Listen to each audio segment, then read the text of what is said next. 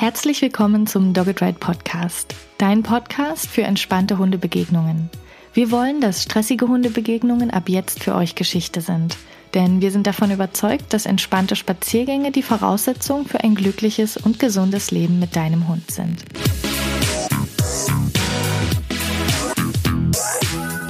In der heutigen Folge erfährst du, was du tun kannst, wenn dein Hund im Hundekontakt aufgeregt ist Woran kannst du die Anspannung bei ihm erkennen, auch schon frühzeitig? Und wie kannst du mehr Entspannung in die Hundebegegnung mit deinem Hund bringen? Ich bin Tine, Trainerin für Menschen mit Hund und ich freue mich heute, einen Gast begrüßen zu dürfen, der Menschen mit Hund sowohl live als auch online unterstützt, damit sie ein entspanntes Leben mit ihrem Hund genießen können.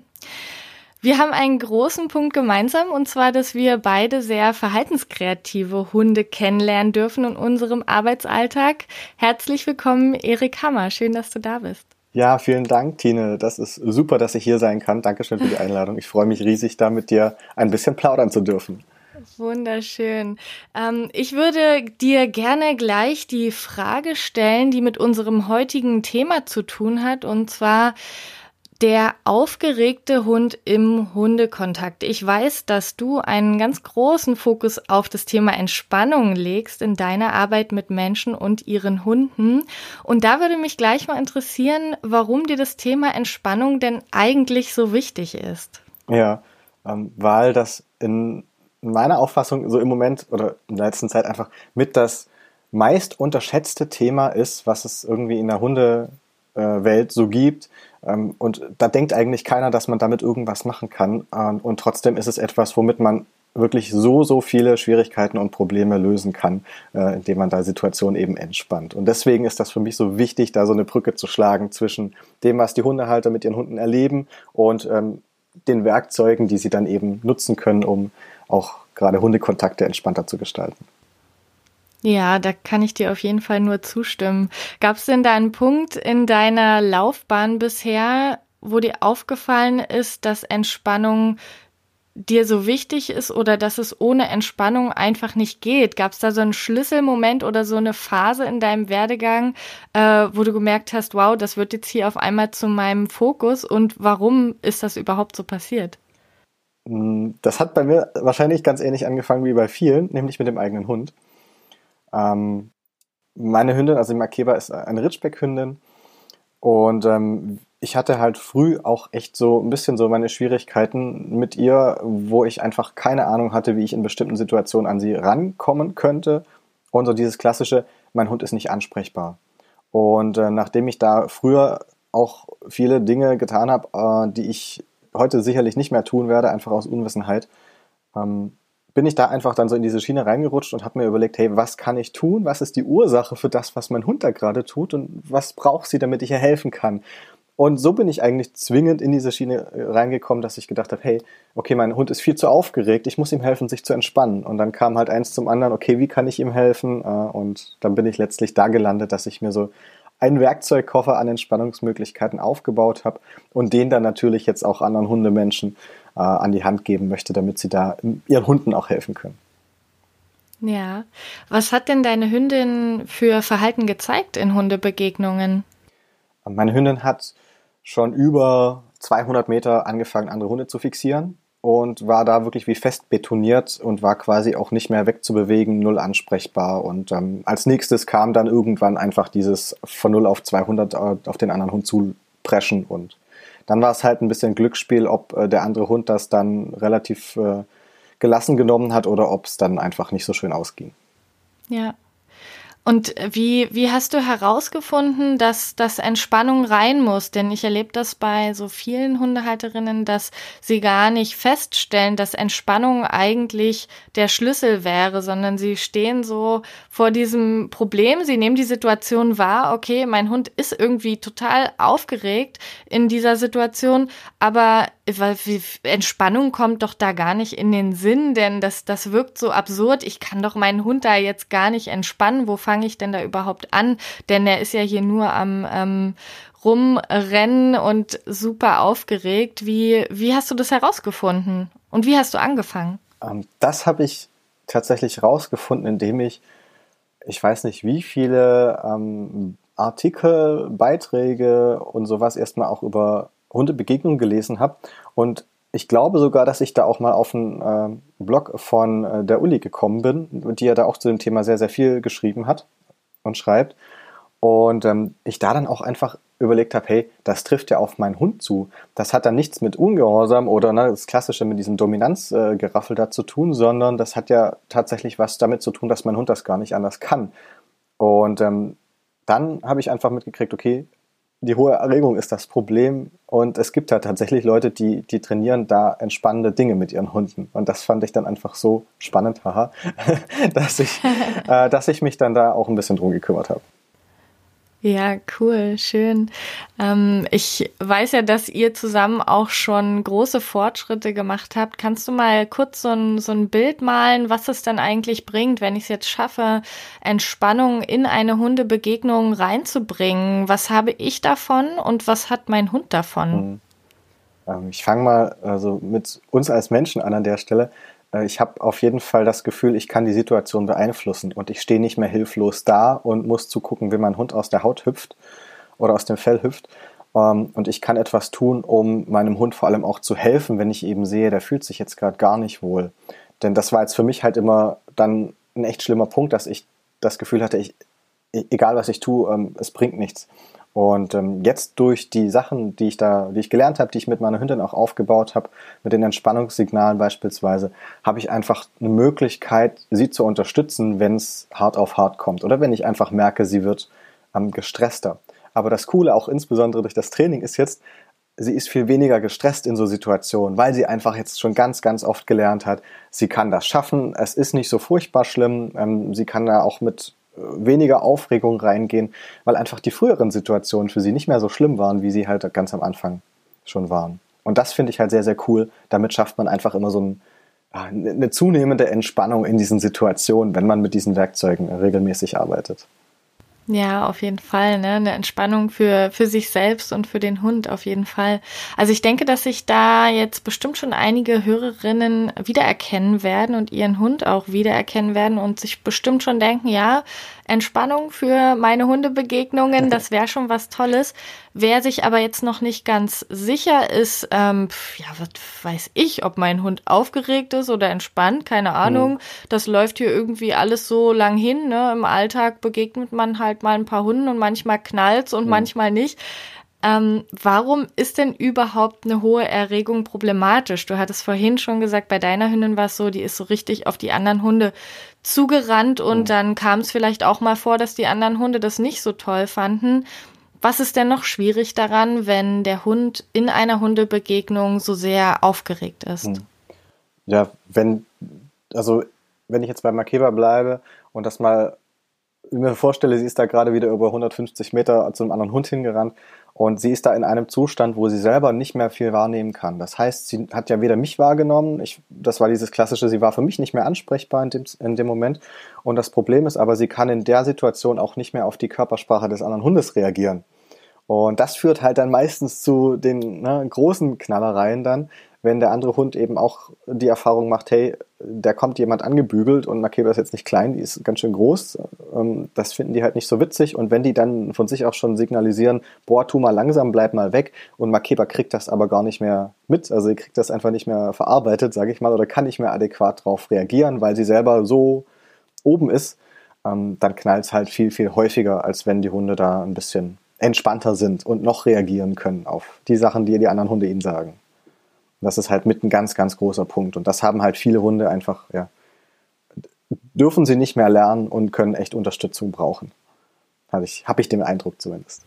Ja, auf jeden Fall, total. Also ähm, ich sehe das auch ganz häufig, dass die Menschen erst zu spät die Erregung überhaupt wahrnehmen mhm. ja. ähm, und auch denken, es geht auf eine bestimmte Distanz und ab einem bestimmten Punkt geht dann gar nichts mehr. Ne? Mhm. Da ist dieser Übergang gar nicht bewusst vorhanden bei den Menschen, wo sie eigentlich noch eingreifen könnten, ja. wo sie eigentlich wirklich noch einen Handlungsspielraum haben und wo der Hund auch noch ansprechbar ist.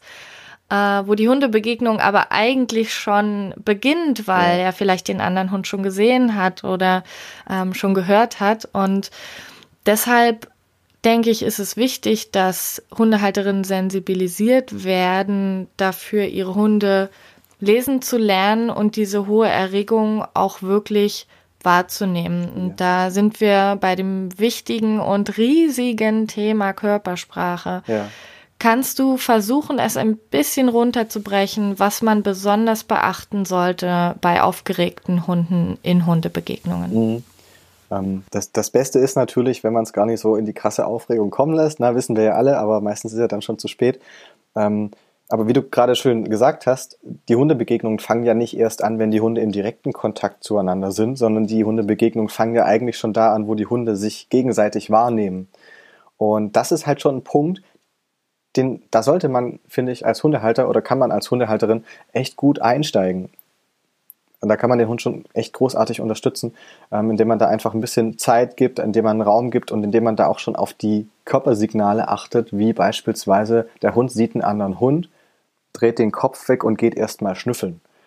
Und dann ist es halt leider in unserem Alltag so, dass wir dann meistens so Leine am Hund und schnurstracks weiterlaufen und auf das andere Hundmensch gespannt zulaufen und so. Und dann fangen halt schnell die Probleme an, dass dann die Hunde anfangen steif zu werden oder sich aufzurichten. Dann geht der komplette Körperschwerpunkt nach vorne.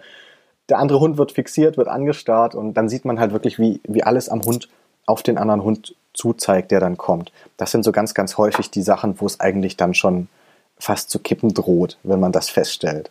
Und das kennen vielleicht die, die ein oder andere Hörerin, kennt das dann vielleicht echt auch schon von ihrem eigenen Hund, dass der dann wirklich wie so ein Pfeil auf den anderen Hund gerichtet ist. Manche gibt es dann, die legen sich wirklich flach auf den Boden, wenn sie den anderen Hund sehen und fixieren den und springen dann so die letzten zehn Meter auf oder sowas. Ähm, gibt es auch sehr, sehr häufig. Und ähm, das sind in Verbindung mit ähm, die Piloerektion, also das ist so diese, diese Gänsehaut über den Rücken bei den Hunden, da hat die Uli, glaube ich, auch einen tollen Artikel mal dazu geschrieben. Ähm, wenn man das halt sieht, dann weiß man schon, okay, die Aufregung steigt beim Hund. Also wenn der Hund entweder im Nacken sogar schon diese äh, aufgestellten Haare bekommt oder wenn er äh, über der Rute hinten diese aufgestellten Haare bekommt, das deutet einfach schon darauf hin, dass da jetzt ganz schön mächtig Aufregung gerade im Hund drin steckt. Also wenn man das sieht, äh, ist es eine gute Idee, dem Hund da ein bisschen zu helfen, dass er einen Funken rausnimmt aus dem Feuer. Ja, und da passiert ja oftmals sehr viel gleichzeitig. Ne? Das heißt, dieser Anspruch, ich muss das jetzt erkennen, ist ein ziemlich hoher. Ja. Und ich denke, da wäre es wichtig, an dieser Stelle zu sagen, nehmt euch bitte Zeit, liebe Hörerinnen ja. und Hörer, macht das ganz in Ruhe, nehmt euch erstmal ein Körperteil vor. Was man ja ganz oft sieht, ist einfach nur, dass der Kopf nach oben geht. Das mhm. sehe ich bei so vielen Hunden und da könnt ihr einfach mal sagen, hey, die nächsten paar Tage beobachte ich einfach mal, wann geht denn eigentlich der Kopf meines Hundes so nach oben oder wann drehen sich die Ohren ein Stück nach vorne oder nach hinten. Man kann mhm. nicht pauschal sagen, woran man die Anspannung erkennen kann, weil das bei jedem Hund natürlich anders ist. Aber wenn man sich einzelne Körperteile vornimmt und sagt, ich beobachte das jetzt nicht gleich in der Hundebegegnung, sondern ich fange mal in einer anderen Situation an, wenn der Hund im Haus Geräusche hört oder wenn Besuch kommt, da ist auch oftmals viel Erregung dabei. Da kann ich auch schon erkennen, ähm, wie mein Hund sich bewegt, wie ähm, die Körperspannung auch aussieht, wie die Route aussieht. Und da werden sich einige von euch jetzt sicherlich gerade fragen, ja stimmt, das habe ich eigentlich noch nie beobachtet. Wie sieht denn eigentlich die Route meines Hundes aus, wenn Besuch kommt oder wenn er einen anderen Hund sieht? Und das ist einfach so wichtig, weil man dann natürlich mit der Zeit immer entspannter werden kann, nicht mehr die Umgebung abscannen muss, sondern solange man den Hund im Blick hat, schon relativ genau erkennen kann, was er jetzt sieht. Ich finde das ganz lustig bei Uli und Aski Uli braucht wirklich nur Aski beobachten und kann an seiner Körpersprache sehen, sieht er jetzt gerade einen Mensch, sieht er jetzt gerade einen Hund, äh, riecht er irgendwie wild oder das, äh, das ist für sie ganz eindeutig, weil sie einfach über die Jahre gelernt hat, ihn so genau zu beobachten. Und natürlich muss man da nicht so krass ins Detail gehen, aber diese ersten Anzeichen zu sehen, wenn der Hund einen Auslöser wahrnimmt und die Erregung langsam anfängt zu steigen, das ist, denke ich, wirklich ein ganz wertvoller Punkt, den jede Hundehalterin für sich mal in den Fokus rücken sollte, wenn sie ein Thema mit Aufregung in Hundebegegnungen hat. Absolut. Das finde ich eine super, super Tipp. Äh, gerade so sich einen Teil mal rauszunehmen äh, und dann wird sich das zu einem gesamten Bild formen. Also dann entwickelt man auch immer ein besseres Gef Gefühl dafür und muss dann gar nicht mehr so bewusst hinschauen, sondern einfach aus dem Gesamtbild, was der Hund zeigt, kann man dann immer besser auch ableiten oder ablesen, was gerade los ist. Und das, ja, das finde ich ziemlich cool, äh, was du von Uli gerade geschildert hast. Das ähm, ist bei uns relativ ähnlich. Also ich muss dann meinen Hund angucken und dann sehe ich relativ zügig, okay, ist das jetzt ein Mensch, der da kommt, oder ist das ein Hund, oder hat sie jetzt wild gesehen oder sowas. Das ist tatsächlich dann an der Körpersprache echt erkennbar. Das finde ich sehr, sehr spannend. Genau. Ähm, was mir gerade noch einfällt zum, was ich mit Entspannungstraining in Hundebegegnungen oder generell bei Hunden auch noch erreichen kann, ist vielleicht gerade für die äh, Hörerinnen und Hörer spannend, die Hunde haben, die so von 0 auf 100 gehen. Also die so sofort, sie sehen was und dann sind die quasi sofort durch. Da gibt es ja sicherlich auch einige oder ich kenne auch viele, ähm, die, denen das so geht, die sagen, boah, ich habe da gar keine Chance irgendwie mit meinem Hund was zu tun, weil der sieht einen Hund und dann explodiert er quasi gleich. Und das ist dann das Coole durch das Entspannungstraining oder durch Entspannung an sich, wenn man da ein bisschen drauf guckt, dann wird auch diese Entwicklung weniger werden. Das heißt, dann, dann wird eine größere Zeit zwischen der Hund sieht etwas und der Hund explodiert liegen, sodass wir einfach mehr Spielraum haben, um, um vorher einzugreifen oder um dem Hund zu helfen, andere Lösungen zu finden, als jetzt zu explodieren. Und das finde ich halt auch noch ein sehr, sehr cooles, äh, ein sehr, sehr coolen Nebeneffekt vom Entspannungstraining. Auf jeden Fall. Es gibt dem Menschen so viel mehr Zeit. Ähm, weil genau diese Phase, die du jetzt gerade beschreibst, die bei einigen Hunden vielleicht jetzt gerade nur ein, zwei Sekunden dauert, die kann man einfach rauszögern bis zu 10, 15, 20 Sekunden, um sich selbst einen Handlungsspielraum zu geben und in Ruhe eine Entscheidung treffen zu können, denn man ist in verschiedenen Gegenden unterwegs. Manchmal ist es vielleicht okay, dass man den Hundekontakt zulässt. Manchmal sagt man aber, nee, ich möchte einen Bogen gehen oder ich möchte gern umdrehen. Und wenn man dann einen Hund hat, der einem die Zeit gibt und sagt, hey, ich gucke mir das erstmal in Ruhe an, dann hat man natürlich sehr, sehr viel Entspannung gewonnen. Aber da stellt sich ja jetzt die Frage, wie soll ich das denn jetzt bitte anstellen? Wo fange ich denn da jetzt an? Das hört sich ja alles ganz schön an, aber wie lege ich jetzt los mit dem Entspannungstraining?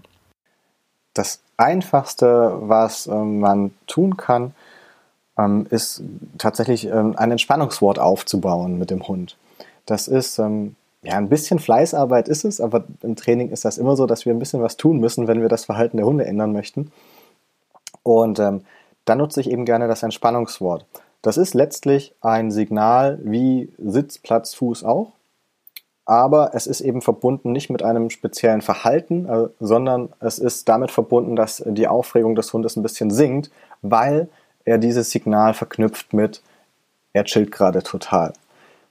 Das heißt, wir brauchen für dieses Signal eigentlich nur einen Hund, der zu Hause entspannt rumliegt, der vielleicht gerade nach dem Futter döst und ähm, oder mit, uns auf dem Sofa kuschelt. Und ähm, dann können wir da ein Wort uns aussuchen, das wir dafür verwenden wollen. Ich glaube, viele, die nutzen irgendwie so easy oder ruhig oder so. Also manche machen auch summ, summ, je nachdem, was man da halt, was man sich als Mensch da zutraut, äh, das draußen auch auf der Hundewiese zu rufen. Ähm, und äh, dann ist es eigentlich sehr simpel aufgebaut, wenn der Hund neben einem ist. Also wenn ich das kurz mal so erkläre, wie ich das jetzt aufbauen würde, wie ich das anfangen würde, dann habe ich meinen Hund neben mir auf dem Sofa beispielsweise, der kuschelt da gerade. Ähm, je nachdem, wenn er gestreichelt werden möchte oder wenn er das gerne mag, dann verbinde ich das auch ein bisschen mit so ruhigen Massagen. Wenn ich einen Hund habe, der nicht so gerne gestreichelt werden mag wie Makeba, dann habe ich das ohne Streicheln verknüpft. Und ähm, dann geht das einfach so, dass man sagt das Wort, wartet kurz eine Sekunde und entweder beim Streicheln gehe ich dann an den Hund ganz langsam ran und massiere den so ein bisschen, so dass es ihm offensichtlich gut tut und dann nehme ich die Hand wieder weg. Und das kann man einfach ein paar Mal wiederholen. Wenn der Hund nicht gestreichelt werden möchte, dann macht man das einfach so, dass man das Wort einfach drüber sagt, während der Hund gerade entspannt da liegt. Ähm, da muss man wirklich nicht wahnsinnig viel machen, sondern das einfach halt wiederholen, abends schön aufladen, drei, vier Mal hintereinander vielleicht sagen. Und ähm, dann kann man das eigentlich relativ zügig draußen einsetzen. Mit relativ zügig meine ich, ich denke mal so, wenn man es fleißig macht, ein bis zwei Wochen, ähm, dann hat man da schon beim Hund einen Effekt, Da muss ich aber gleich dazu sagen, das führt nicht dazu, dass der Hund nachher auf der Stelle einschläft, wenn man das Wort gesagt hat, sondern das ist so dieser Knackpunkt, der bringt uns den Hund, wenn er gerade dabei ist, nicht mehr ansprechbar zu werden und wir sagen dann draußen das Wort in einer aufregenden Situation, dann brauchen wir auch noch eine Verhaltensweise, die wir danach haben wollen. Das heißt, wir müssen dem Hund dann auch sagen, was wir von ihm möchten. Also Beispiel easy. Ich sehe, meine Hündin wird gerade echt angespannt, weil da vorne der Schäferhund kommt, den sie gar nicht mag ähm, dann kann ich mein Wort sagen, wenn ich beispielsweise merke, sie ist gerade schon nicht mehr wirklich ansprechbar, dann sage ich das Wort easy. Und dann frage ich aber auch gleich eine Verhaltensweise ab, die ich jetzt von ihr sehen wollen würde. Beispielsweise ein Handtouch, weil das extrem gut bei uns verstärkt ist und das macht sie total gerne. Und ähm, so kann ich sie einfach schneller wieder da rausholen und dann dafür sorgen, dass wir beispielsweise mehr Abstand bekommen oder was anderes machen. Das ähm, Wort setze ich auch sehr gerne ein bei Hunden im Direktkontakt. Also wenn die beispielsweise gerade so aneinander schnüffeln und ich bin mir nicht sicher, ob das nicht langsam ein bisschen kippt, ähm, kann man das auch wunderbar einsetzen, um und, und dem Hund dann anschließend einfach sagen, hey komm, wir können auch ein bisschen auf die Seite gehen oder einfach irgendwas anderes tun, um da wieder ein bisschen mehr Ruhe reinzubringen. Ja, also ich bin auch ein absoluter Fan vom Entspannungssignal. Definitiv ist es auch ähm, etwas, was wir im Kompakttraining gern unseren Kundinnen beibringen, ähm, wenn es, wenn es passt, wenn es zu, zu dem Menschen und dem Hund passt und wenn es etwas ist, was sie auch in ihrem Alltag unterstützen kann. Ich fand deine Erklärung gerade total super, habe aber an bestimmt sechs, sieben, acht Stellen gedacht, aber da gibt es noch das und das zu beachten. Das kannst du natürlich jetzt gar nicht hier alles ähm, darlegen. Was wäre denn, wenn man jetzt zu dir kommen wollen würde, noch mehr über das Entspannungssignal und entspannte Hundebegegnungen erfahren möchte und ähm, da auch beim Entspannungssignal erfährt, worauf es alles zu achten gilt? Ähm, wie findet man dich denn, wenn jetzt eine Hörerin denkt, Mensch, der Erik, äh, der sollte mich doch bitte mal mit meinem Hund unterstützen. Ja, mich findet man äh, überwiegend über zwei Wege. Also entweder über Facebook, äh, die Seite, ähm, der Dogwalker ist da noch die Facebook-Seite, wenn man mich darüber sucht.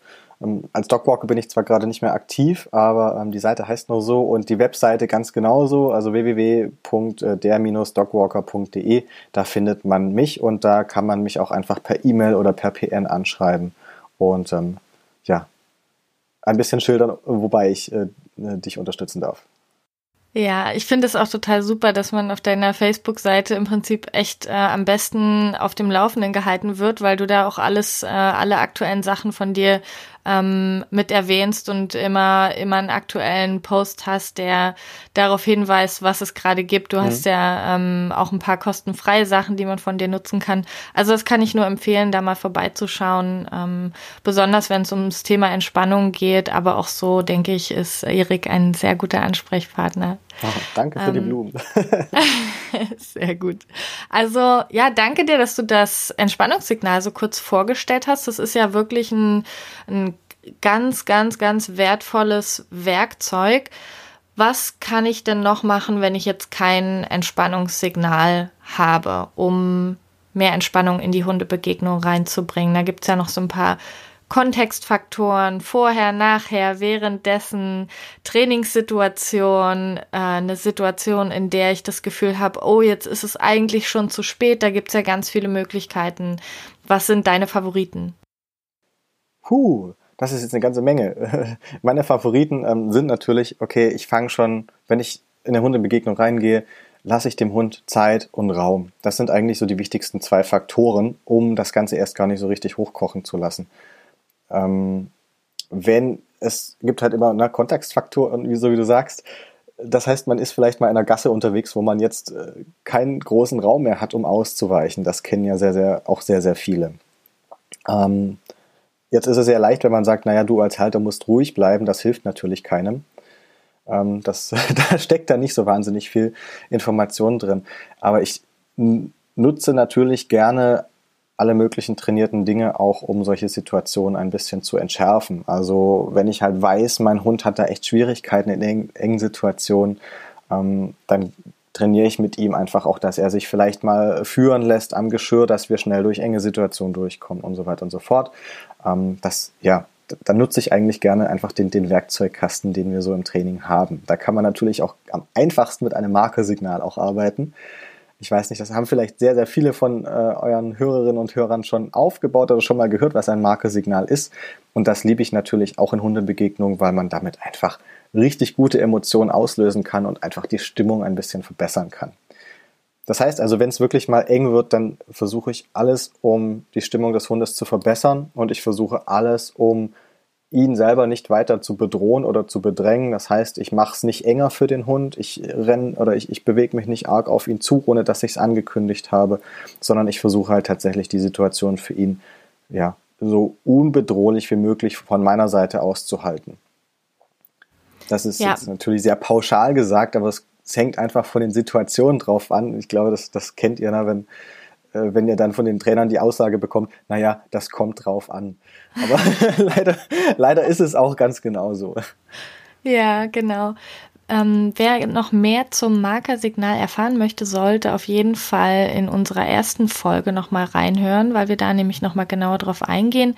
Ich fasse nur mal kurz zusammen. Das Markersignal ist eine Brücke zwischen dem Verhalten des Hundes und der Belohnung. Das heißt, ich kann meinem Hund sagen, hey, in dieser Sekunde, da hast du gerade was richtig gemacht, das finde ich toll, dafür gibt es jetzt irgendeine Form von Belohnung. Das kann alles Mögliche sein. Wenn ihr jetzt sagt, ich habe gerade keine Leckerlis dabei oder mein Hund kann die da gerade nicht annehmen, dann kann das auch ein verbales Lob sein. Äh, das ist wirklich ganz vielfältig, was man als Belohnung einsetzen kann und das Markersignal schafft es einfach, deinem Hund genau in diese Sekunde zu sagen, das fand ich gut. Zum Beispiel, du bist stehen geblieben, statt hinzurennen. Das fand ich gut. Du bist stehen geblieben, statt zu bellen. Und das fand ich gut.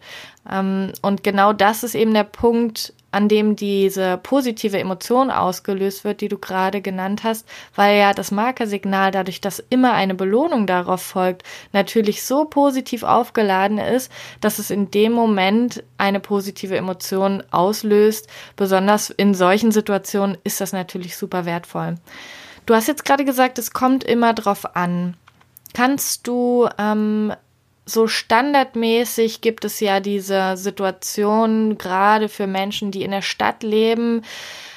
Sagen wir mal, eine Hörerin lebt mit ihrem Hund in der Stadt und sagt, ich kann äh, nicht großartig ausweichen. Ich laufe auf dem Bürgersteig, da ist noch ein kleiner Grünstreifen daneben und wir begegnen eigentlich jeden Abend unserem Erzfeind. Und da ist jedes Mal das Gekläffe groß.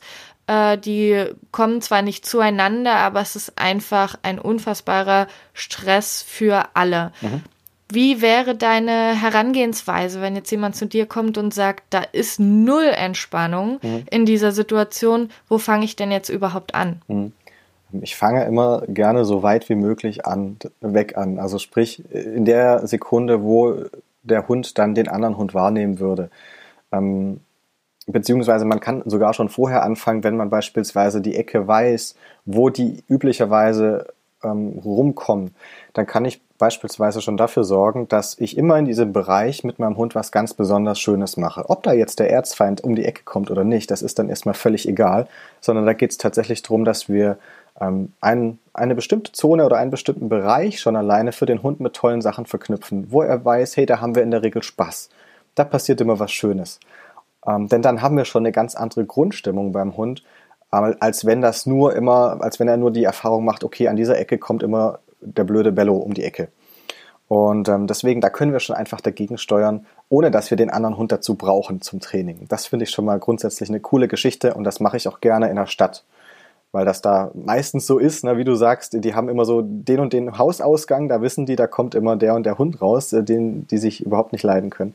Von daher nutze ich das tatsächlich da sehr gerne, dass wir schon einfach mal die Gegend attraktiver gestalten. Denn dann hat mein Hund auch schon eine viel, viel bessere Stimmung, wenn er dann den anderen Hund sieht. Und es macht einen Unterschied, ob man sowieso schon gereizt ist ähm, und dann noch in den Erzfeind reinrasselt oder ob ich eigentlich gerade super gut drauf bin, weil wir was richtig Schönes gemacht haben. Und es ist bei uns Menschen genauso, bei den Hunden auch. Hier wieder Gruß ans Säugetiergehirn. Äh, es gibt sehr, sehr, sehr viele äh, tolle Ähnlichkeiten oder verblüffende Ähnlichkeiten natürlich. Ja, also das kann man schon tun, bevor man in den anderen Hund überhaupt erst reinrasselt. Und ansonsten fange ich natürlich gerne an mit den ersten Wahrnehmungen des Erzfeindes, sodass die für meinen Hund bedeuten, hey, dann passiert erstmal was mega Geniales und vor allem, ich nehme erstmal kurz Tempo raus. Auch da gibt es aber unterschiedliche Hunde. Manche Hunde kommen besser damit klar, wenn sie sich weiter bewegen dürfen und andere Hunde kommen besser damit klar, wenn sie jetzt erstmal Tempo rausnehmen oder einfach da bleiben können, wo sie gerade sind.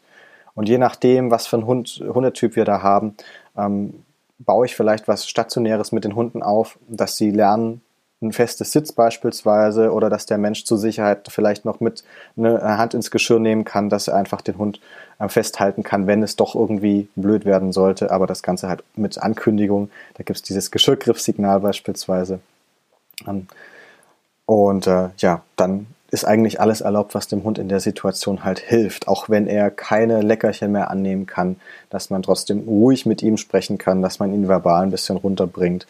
Und dann steht natürlich auf der Liste Entspannungswort aufbauen und ähm, vor allem hinterher auch wieder den Hund was Schönes machen lassen an der Situation oder an der Stelle, wo gerade was Doofes passiert ist. Dann nicht sofort wegrennen, sondern dann bleibe ich halt immer noch kurz zumindest an dem Ort und versuche den Hund da nochmal ansprechbar zu bekommen, nochmal irgendwie das Markersignal Leckerchen, irgendwas zu verwenden, was den Hund wieder in bessere Stimmung bringt. Einfach um, wie ich gerade am Anfang schon gemeint habe, um zu verhindern, dass dieser Ort für den Hund schon alleine so blöd wird, weil er da immer die doofen Erfahrungen macht. Und da gibt's natürlich noch, man kann U-Turns aufbauen. Das heißt, wenn ich den Erzfeind sehe und dann baue ich einen U-Turn auf mit meinem Hund und dann kann, können wir mit richtig viel Fets und Spaß einfach auf der Stelle umdrehen und wir gehen in die andere Richtung zurück, wenn ich merke, es wird für meinen Hund ein bisschen zu eng oder zu schwer. Wir haben jetzt schon beide erwähnt, dass es Menschen gibt, die sagen, mein Hund nimmt kein Leckerli. Das ist mir an dieser Stelle ein großes Anliegen, das Ganze nochmal ähm, auch zu relativieren, denn ich möchte mal behaupten, 90 Prozent der Menschen, die zu mir ins Training kommen und das behauptet haben, äh, da hat sich das dann im Laufe des Trainings verändert. Du, ich sehe dich gerade lächeln. Ich vermute, dass es bei dir ähnlich ist. Ja. Es gibt verschiedene Gründe, warum Hunde in dem Moment keine Leckerlis nehmen können. Und das kann man als Mensch sehr, sehr gut verändern, indem man das Tempo rausnimmt, indem man mehr Entspannung reinbringt und schon alleine diese positive Erwartungshaltung, von der ich vorhin gesprochen habe, diese positiven Emotionen, die das Markersignal ja auslöst, führen ganz oft dazu, dass es dem Hund wesentlich leichter fällt, die Belohnung anzunehmen. Einerseits, weil er diese Routine kennt, ich höre mein Markersignal und ich bekomme eine Belohnung. Und andererseits, weil diese positiven Emotionen natürlich den Stress rausnehmen und der Hund das leichter annehmen kann, weil sie es oftmals einfach nicht annehmen, weil sie gestresst sind. Deshalb bitte ähm, ruht euch da nicht drauf aus, sondern seid gern offen dafür, probiert es in verschiedenen Situationen und vor allem das Markersignal wirkt aus meiner Sicht auch wirklich Wunder bei solchen Sachen. Absolut, absolut. Kann ich dir uneingeschränkt zustimmen, Tina. Ähm, ja, gerade was die, die Bereitschaft Leckerchen anzunehmen betrifft, das ist für mich auch so ein bisschen ein Gradmesser im Training, weil man das in der Regel sehr schnell beobachten kann, dass die Hunde dann beispielsweise länger in der Lage sind, Futter anzunehmen.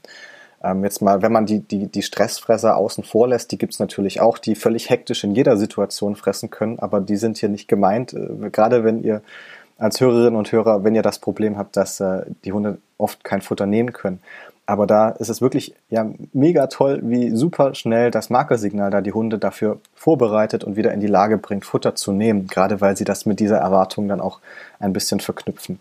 Das ist wirklich ein tolles Werkzeug und das, das lohnt sich so, das einzusetzen und aufzubauen an der Stelle. Und eben, ich nutze es gerne als Gradmesser, um zu gucken, hey, wir sind im Training tatsächlich wir sind auf der richtigen Spur, weil der Hund kann viel länger und auch jetzt in aufregenden Situationen beispielsweise auf einmal Futter nehmen, wo das vorher gar nicht möglich war.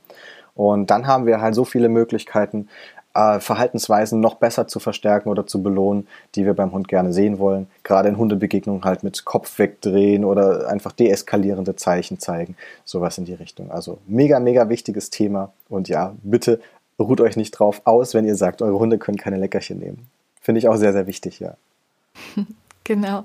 Und dann ähm, ist mir gerade auch noch äh, aufgefallen, du hast äh, von Zeit und Raum gesprochen und ähm, auch davon das Tempo rauszunehmen. Ich sehe es ganz, ganz oft, dass der Mensch schon anfängt, die Leine ganz, ganz kurz zu nehmen, wenn er einen anderen Hund sieht. Und du hast es vorhin so schön beschrieben, dass manche Hunde anfangen, den Kopf wegzudrehen und zu schnüffeln. Und das ist ja eigentlich was ganz Tolles, ne? weil sie eigentlich wirklich signalisieren, was sie in dem Moment brauchen und dass sie auch eine Alternativstrategie wählen können. Und wir nehmen ihnen das, aber wir nehmen ihnen jeglichen Bewegungsraum, wenn wir die Leine kurz nehmen, mal ganz davon abgesehen, dass dieser ähm, Zug auf der Leine auch zusätzlichen Stress einfach auslöst. Also da kann ich wirklich den Hörerinnen nur ans Herz legen, lasst eure Leine öfter locker. Ich äh, finde das super interessant, weil ich das in der ersten Trainingsstunde bei uns im Kompakttraining, wir haben insgesamt sechs Stunden. Und in der ersten Trainingsstunde sage ich das wirklich relativ häufig, lass mal die Leine locker. Und dann sieht man gleich, was sich auch beim Menschen verändert, denn auch der Mensch ist ja durch diesen Zug so auf Spannung und schränkt den Hund, wie gesagt, dabei auch ein. Also das finde ich toll, dass du, äh, also diese, diese Zusammenfassung Zeit und Raum, das ist wirklich, glaube ich, sehr wertvoll. Da steckt sehr, sehr viel drin. Ja, absolut. Da, die Erfahrung teile ich auch. Das ist auch bei uns im Training ganz oft so, wenn wir so beispielsweise in die ersten Begegnungstrainings, ich nenne es jetzt mal Begegnungstrainings, aber einfach Training mit einem anderen Hund ähm, auf sichere Entfernung. Und wenn wir uns da dann mal anschauen, wann die Hunde bereits anfangen, auf den anderen Hund zu reagieren, dann braucht man sich manchmal nicht wundern, warum es dann eben auf so engem Raum knallt. Denn manche Hunde sagen schon auf 100 Meter Entfernung, da ist ein Hund, boah, ich will jetzt aber lieber da lang gehen. Und in dem Moment, wo wir dann natürlich, ne, wie du sagst, ah, entweder die Leine ist da schon auf Spannung oder wir gehen dann einfach, wir nehmen das gar nicht wahr und wir gehen einfach weiter auf den anderen Hund zu und bringen halt unseren Hund damit ganz schön in die Bredouille, wenn er eigentlich schon vorher gesagt hat, du, nee, das ist mir jetzt, äh, ich will lieber da lang gehen. Und da halt den Hunden auch ein bisschen beizubringen, dass wir das wahrnehmen und dass wir sie dabei unterstützen, das bringt bei den meisten Hunden auch echt schon einen krassen Durchbruch. Und natürlich, wir lernen selber noch ein bisschen was über die Körpersprache des Hundes. Denn also wenn ein Hund anfängt zu schnüffeln, nachdem er einen anderen Hund gesehen hat, ist das so ein mega cooles Zeichen und da will ich wirklich jeden von euch bitten, ignoriert das nicht, nehmt das wahr, guckt da drauf und lobt euren Hund dafür, dass er das macht und bleibt kurz mit ihm stehen. Denn das sind so bombastische, völlig freundliche Verhaltensweisen, die er da an den Tag legt, ähm, die einfach auch schon dem anderen Hund dann ein bisschen den Stress nehmen. Und äh, gebt eurem Hund da den, den, die Zeit und den Raum und rennt nicht mit strammer Leine auf den anderen Hund zu. Das bringt meistens schon ganz, ganz, ganz viel. Ja, da kann ich dir nur zustimmen. Wir könnten jetzt noch ewig äh, darüber sprechen, wie es noch entspannter geht. Ähm, Uli führt das in unserem kostenlosen Online-Training noch weiter aus. Wer also da zu dem Thema sich noch weiter informieren möchte, der kann gern bei uns vorbeikommen. Am 16.10. um 19 Uhr haben wir ein Online-Training. Ähm, das findet ihr unter doggedright.de slash Hundebegegnungen.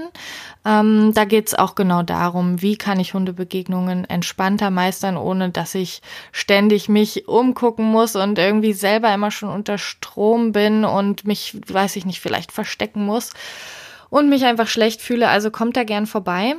Erik, ich würde dich aber gerne noch was anderes fragen. Und zwar geht es mir persönlich so, wir hatten ja schon mal festgestellt, dass wir beide ähm, absolute Entspannungsfans sind. Und ich musste irgendwann feststellen, dass ich so einen starken Fokus auf Entspannung habe, dass es mich richtig stresst, wenn ich sehe, da ist jetzt gerade keine Entspannung.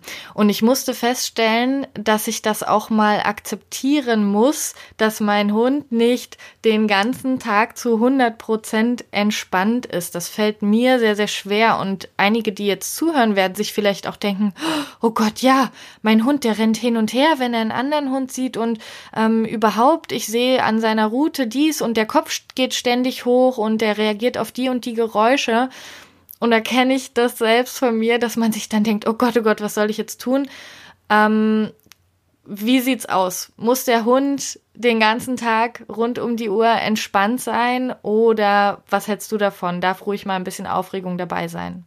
Ja, definitives, ganz, ganz großes Ja, es darf Aufregung dabei sein.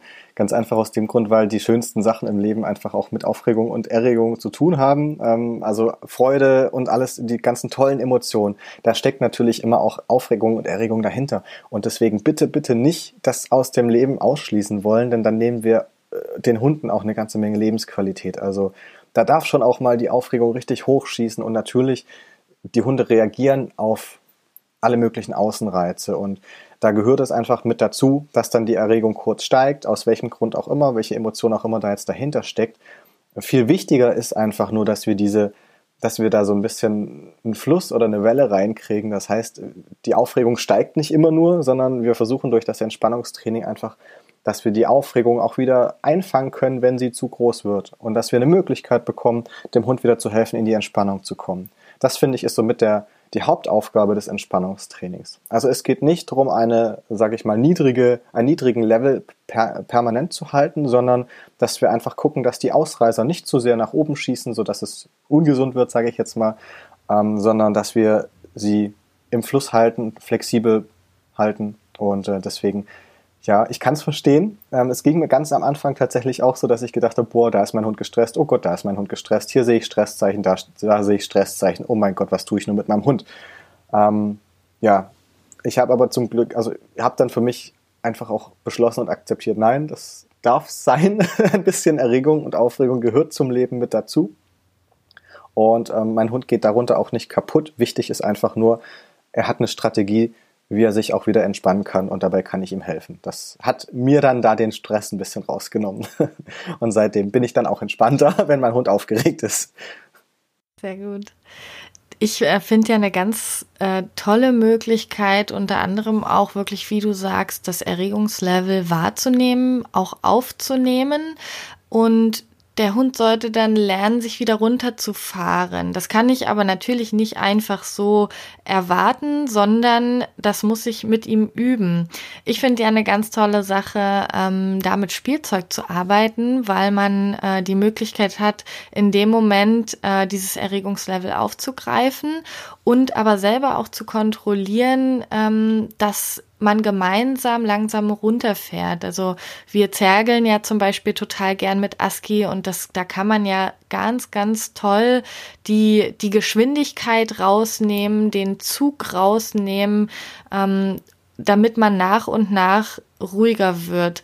Ähm, was, was denkst du denn, was ist eine gute Möglichkeit außer, außer Spiel auch zu sagen, okay, wie bringe ich meinem Hund denn bei, auch wieder runterzufahren. Du hattest vorhin erwähnt, man soll nicht gleich wieder weiterrennen, mhm. wenn es einmal etwas aufregender wurde, sondern auch dort wieder runterkommen. Was hast du da für Möglichkeiten?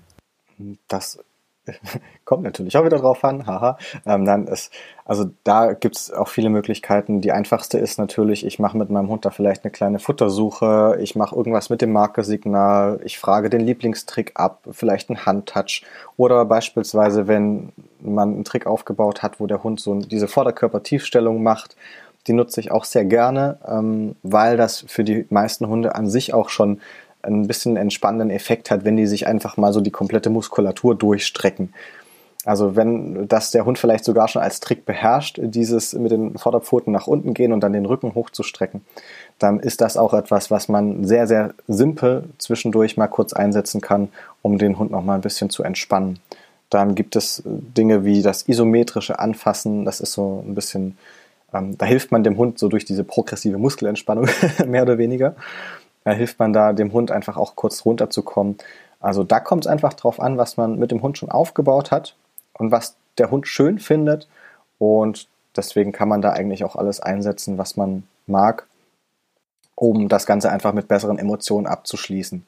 Und da würde ich wahrscheinlich sogar, also gerade in der Situation, wo du beschreibst, ähm, wenn was Doofes passiert ist, in Anführungsstrichen, und man will nicht gleich aus der Situation rausrennen, da würde ich den Fokus dann wahrscheinlich noch nicht mal auf ultimatives Entspannungstraining legen, sondern einfach erstmal die Emotionen wieder ein bisschen in eine bessere Richtung bringen und dann kann man immer noch gucken, den Hund anschließend ein bisschen weiter runter zu, zu schrauben damit.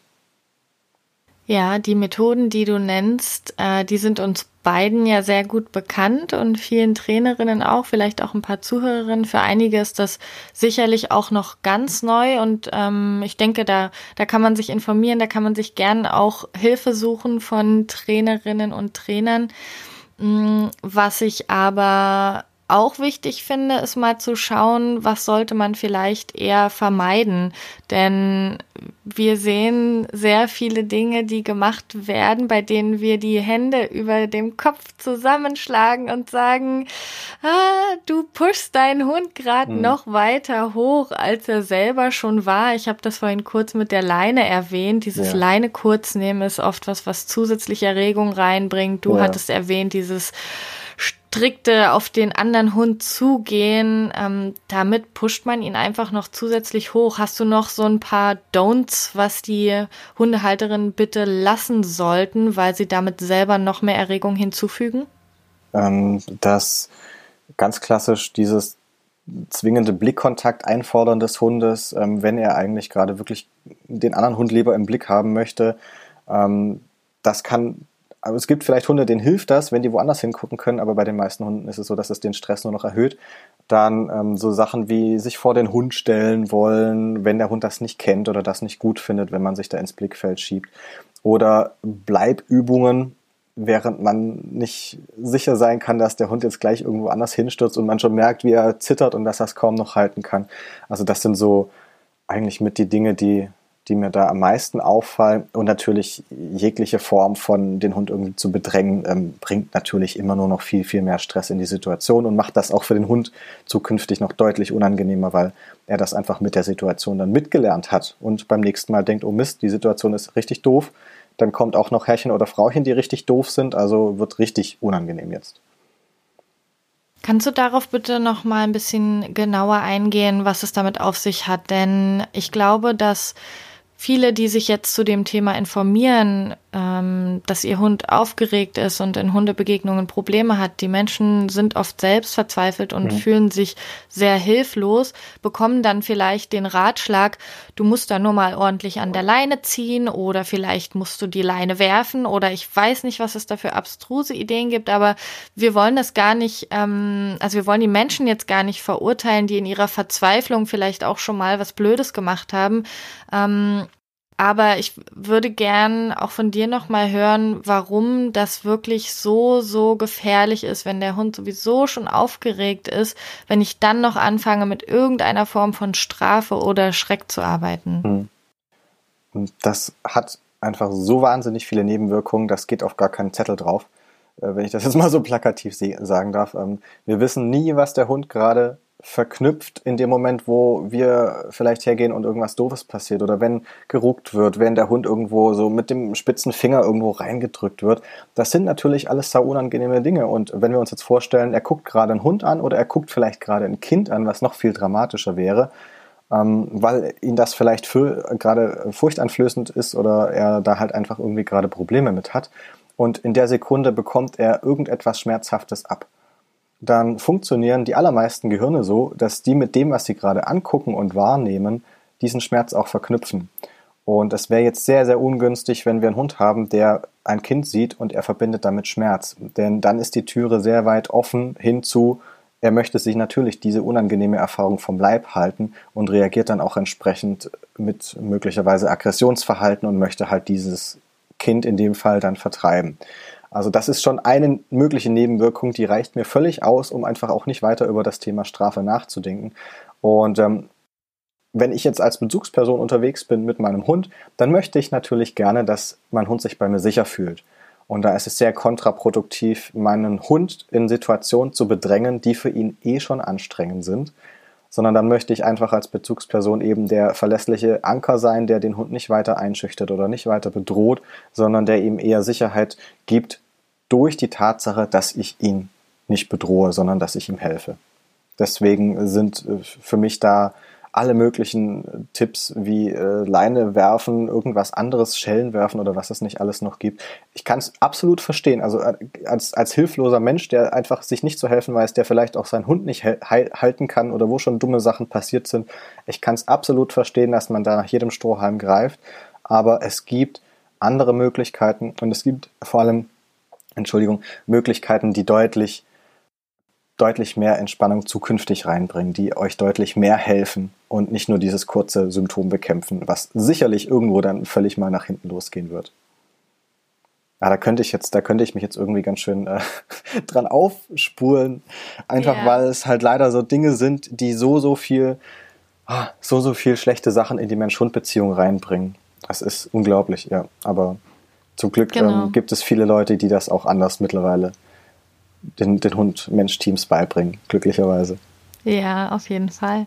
Ich ähm, finde es toll, wie du gesagt hast, äh, man sollte der Anker sein und das äh, im Prinzip ist das wirklich ja die Basis, um überhaupt Entspannung für meinen Hund zu ermöglichen. Ich muss doch diese Basis bieten und äh, ja, das ist im Prinzip die Grundlage äh, wie du gerade schon selbst gesagt hast, du könntest dich da jetzt sogar in Rage reden. Ähm, ich fand das ganz interessant.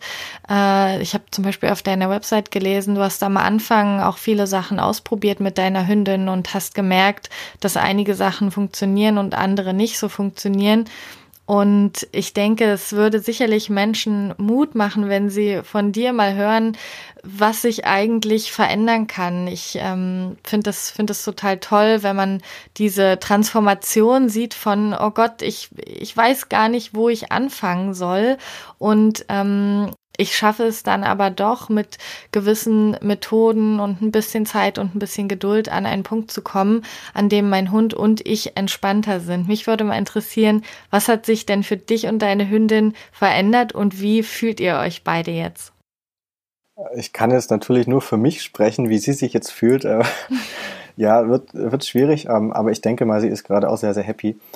Was sich für mich einfach verändert hat, ist, dass ich deutlich gelassener wirklich auch selber unterwegs sein kann, denn ich war halt früher A unterwegs wie so ein Leuchtturm. Also ich habe immer ständig in alle Richtungen gescannt. Ich war eigentlich selber auch sehr, sehr gestresst und immer so auf Hab-8-Stellung.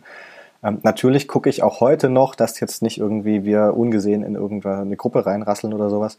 Aber ich habe jetzt einfach die Sicherheit, ich habe Signale mit ihr, die funktionieren und da weiß ich auch, dass sie gut niemals zu 100 Prozent, aber zumindest ähm, in den Situationen, wo wir es brauchen, funktionieren die mittlerweile wirklich super gut, ähm, sodass ich einfach weiß, ich kann ihr helfen und ich kann auch ähm, sie auch mal aus aufregenderen Situationen abrufen oder ihr da unterstützen, äh, sie da unterstützen mit äh, den Signalen, wie wir aufgebaut haben. Und mittlerweile ist es auch so, weil ich da anfangs, bin ich ganz ehrlich, ich hatte anfangs wirklich Sorge, muss ich jetzt jedes Mal, wenn ich mit meinem Hund rausgehe, mit einem riesen Rucksack mit 10.000 verschiedenen Leckerchen, fünf Spielsachen und äh, was weiß ich was nicht alles noch rumlaufen, wenn ich mit meinem Hund Gassi gehe. Das, hat, das war anfangs ehrlich äh, eine Sorge von mir, als ich angefangen habe, so ein bisschen mit dem, mich mit dem freundlichen Hundetraining zu beschäftigen und die positive Verstärkung gelernt habe, was das so bedeutet. Ähm, Mittlerweile ist es so, entweder ich mache es tatsächlich gerne, weil ich Bock drauf habe, mit meinem Hund was Tolles zu machen, dann habe ich halt zumindest immer irgendwie ein kleines Spielzeug einstecken, weil ich mich mittlerweile auch echt freue, dass sie spielen kann. Konnte sie anfangs nicht übrigens. Und ähm, auf der anderen Seite gibt es jetzt auch Spaziergänge. Wir gehen raus. Ich habe quasi eigentlich nur die Leine dabei, ähm, eine Kacktüte, aber noch nicht mal Leckerchen. Das kommt auch vor und das funktioniert. Also, weil wir einfach ja, weil sich da mittlerweile einfach so ein, so ein cooles Beziehungskonto entwickelt hat, ähm, dass ja, wir uns da relativ blind verstehen. Und für die meisten Leute sieht das dann so aus wie, oh ja, die ist ja völlig unproblematisch. Weil es einfach nicht mehr wahnsinnig notwendig ist, dass ich ständig auf sie einquatsche oder irgendwelche Kommandos von ihr abfrage, sondern weil wir einfach so viele Dinge so schön trainiert haben, dass sie alleine die Dinge lösen kann und ohne dass ich was dazu sagen muss, mehr oder weniger. Und das finde ich wirklich, wirklich wunderbar. Und ich bin jeden Tag dankbar dafür, wenn wir mal durch den Wald laufen können, ohne dass ich da ständig die Leine in der Hand halten muss oder sowas. Das ist wirklich so viel Freiheit. Und ich merke es auch an Makeba. Gerade jetzt, wir sind ja umgezogen, wir sind jetzt in eure Nähe gezogen nach Brandenburg. Und, Ach so, ähm, cool. Ja, und da merke ich es halt jetzt gerade, dass sie einfach viel, viel mehr Freiheiten genießen kann. Weil hier ist es jetzt nicht so wahnsinnig dicht besiedelt wie ähm, im Schwabenland, wo ich ursprünglich herkomme. Und das ist also ein ganz, ganz großer Gewinn auch für sie. Das hat sich sowas von ausgezahlt, das bisherige Training, das ist der Wahnsinn. Ach toll, Mensch, das hört sich total klasse an. Du hast gerade sogar noch ähm, den Zusatz erwähnt, dass sie sich auch äh, abrufen lässt. Davon können ja einige Menschen mit ihren Hunden nur träumen. Mhm. Gerade wenn sie sagen, der Hund ist eh schon in so einem krassen Erregungslevel. Vielleicht bleibt er dann einfach immer an der Leine, weil es gar nicht anders geht. Oder sie, das habe ich auch schon öfter gesehen, sie geben es dann einfach auf und versuchen gar nicht mehr den Hund zurückzurufen, weil es eh alles schon zu spät ist. Ja. Das ist natürlich äh, das Sahnehäubchen, wenn ich dann noch schaffe, einen, einen sicheren Rückruf aufzubauen.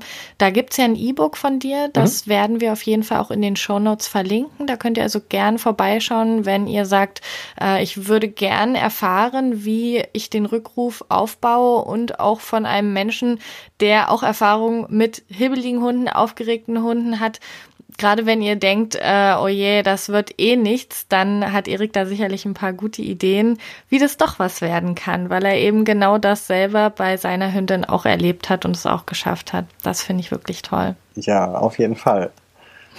Sehr schön. Erik, ich danke dir ganz herzlich, dass du heute da warst. Es hat mir wirklich sehr viel Spaß gemacht. Ich denke, die Leute konnten auch sehr viel mitnehmen.